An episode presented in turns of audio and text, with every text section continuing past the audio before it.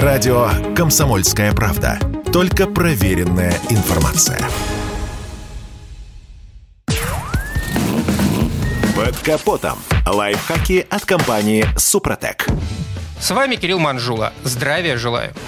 Всякой мелочи в конструкции автомобиля хватает. О существовании многих деталей среднестатистический автовладелец даже и не догадывается. Однако все меняется, когда эта мелочь выходит из строя. Вот, например, датчик положения дроссельной заслонки – деталь очень маленькая и ломается крайне редко. Но все же такая беда случается. Если подобное происходит, то причину неисправности найти непросто, а ремонт может затянуться. При этом автомобиль будет неровно работать на холостых оборотах, появятся провалы тяги и прочие неприятности.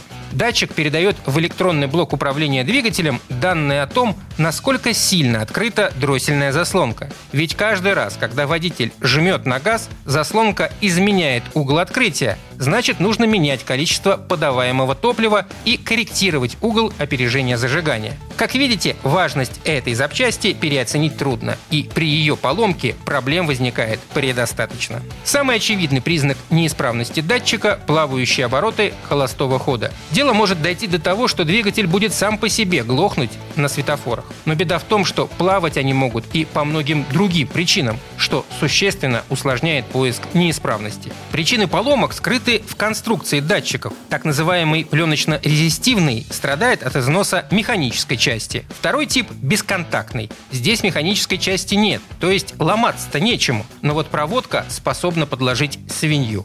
Происходит либо короткое замыкание, либо обрыв. И если сигнал от датчика пойдет неверный или его вовсе не будет, то проблемы со смесеобразованием и углом опережения зажигания возникнут в любом случае. Легче всего разобраться в проблеме, подключить к автомобилю сканер. Но такое устройство есть не у всех. Поэтому тем, кто не готов ехать в сервис и платить деньги за диагностику, посоветуем воспользоваться вольтметром. Нужно проверить, подается ли на датчик напряжение. Для этого снимают его разъем и приступают к измерениям. Если напряжение в норме 12-13 вольт, то датчик исправен. Если нет, надо искать утечку. Возможен обрыв проводки или короткое замыкание. А если сломался сам датчик, то его не ремонтируют. Легче и дешевле купить новый и заменить. На этом пока все. С вами был Кирилл Манжула. Слушайте рубрику «Под капотом» и программу «Мой автомобиль» в подкастах на нашем сайте и в мобильном приложении «Радио КП», а в эфире с понедельника по четверг в 7 утра. И помните, мы не истина в последней инстанции, но направление указываем верное. Спонсор программы ООО «НПТК Супротек». Под капотом. Лайфхаки от компании «Супротек».